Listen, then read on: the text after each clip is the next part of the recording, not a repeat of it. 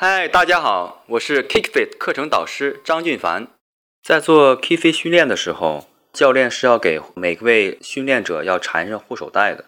但护手带呢，它属于一种帆布的一种材质，去把我们的手捆起来，以预防我们在击打过程中，我们的关节和肌肉会迅速向外膨胀，这样会造成我们的关节的损伤。所以把手带缠完之后，很好的保护了我们的关节不会损伤，这点是很重要的。